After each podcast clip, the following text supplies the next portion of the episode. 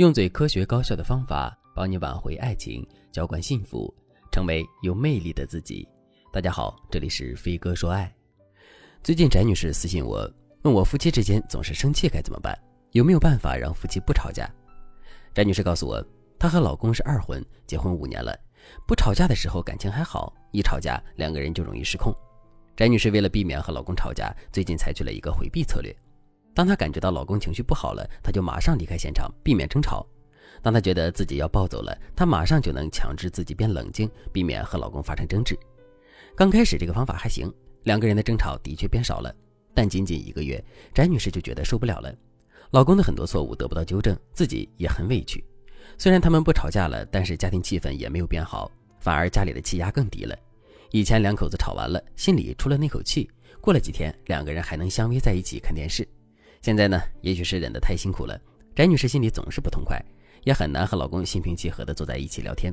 而且，翟女士最近还在想，为什么忍耐的那个人一定要是我呢？怎么对方就不能忍呢？越这么想，翟女士就越委屈。翟女士就问我，用忍耐换取家庭和平到底对不对？其实，翟女士的心里已经有答案了。如果忍耐有用的话，这个世界上就不会有怨女了。女生特别容易反思自己。遇到家庭问题，他们总是觉得是不是自己有问题，是不是自己对男人不够好才会有家庭矛盾的，是不是自己性格不好，所以婚姻矛盾才会那么多，是不是只要足够忍耐，夫妻就不吵架了？答案肯定是否定的。忍耐对于婚姻而言绝对不是美德，事实上，智慧才是婚姻的美德。翟女士想靠忍耐解决婚姻中的问题非常不现实，相反，为了解决问题，我们要做的是表达。也许很多女生会觉得，我们就是在婚姻里表达的太多了，所以才会和伴侣吵起来。这其实是一个错误认知。大家要分清楚，表达和发泄不是一个概念。只要你表达对了，适当的吵架也不会伤害感情，反而会提升你们的感情。但如果你的表达成了发泄，不论话多话少，都会伤害这段婚姻的。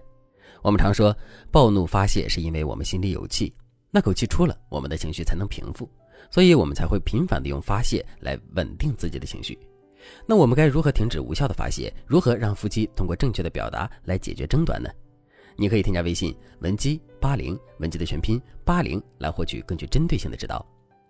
苏黎世大学心理学教授就带领团队讨论了相关话题。一般来说，我们察觉到生气、愤怒，是因为我们陷入了这几种感觉。第一种感觉，我们想要掌控局面，但是我们却做不到的时候。这时候的我们就像是在水里寻找扶手的人，找不到寄托点，就只能乱扑腾。这类型的暴怒是没有理由的，也许对方什么都没做错，只是和你意见不一致，可你依然感受到了冒犯。第二种感觉，我们受到了伤害，就想立刻报复过去。比如，伴侣说话没考虑我们的感受，我们就会在第一时间反唇相讥，让对方付出代价。这种类型的愤怒来得快，去得也快。第三种感觉，心灰意冷，所以拒绝别人的好意。有时候我们愤怒的原因是因为对方太关心我们了，比如你经历了伤痛，但是伴侣一直想让你振作起来，却忽视了你现在的状态，只适合安静的待一会儿。这个时候，对方的关心只会让你觉得聒噪，于是你也会生气。此外，当我们觉得自己不受尊重的时候，我们也会愤怒。比如你要考试，大家都在鼓励，只有你老公说，就你肯定考不上。这个时候，你感觉你的努力不被尊重，你肯定会觉得愤怒。最后还有一些其他的复杂情绪也会引发你的愤怒，比如恼羞成怒。当你和伴侣辩论的时候，伴侣随便两句话就把你驳斥的哑口无言。这个时候，如果你是一个比较自我、自尊心薄弱的人，你就很容易无能暴怒，甚至从其他角度去指责伴侣不称职，以此来缓解自己的尴尬。这五种情况导致的愤怒是最常见的，也是你需要通过正确的表达方式去解决的。如果在这五种情况下，你选择了隐忍或者发泄，都会加深你们之间的沟通障碍。那具体该怎么正确的处理这些愤怒呢？第一个技巧叫愤怒考量。什么是愤怒考量？就是指你在感觉到愤怒的瞬间，先不要发泄或者忍耐，而是先想一想自己这么生气是为什么。比如你发现自己暴怒是因为你感到不受尊重，这个时候你就能够针对自己的真情实感，选择正确的谈话策略。第二个技巧，建设性的沟通。有了第一个技巧做铺垫，我就可以告诉大家，遇到不同的情况该怎么和对方进行建设性的沟通。比如，当我们觉得对方就是不听我们的，我们缺乏了对事情的掌控感，我们就可以先尝试不掌控对方，而是和对方商议事情。我们可以采用这个话术：先部分承认对方的观点和出发点，然后表达自己的想法，最后再说。其实我们都是想做好这件事情，出发点是一致的。不管我们最后怎么选择，我希望不要影响我们之间的感情。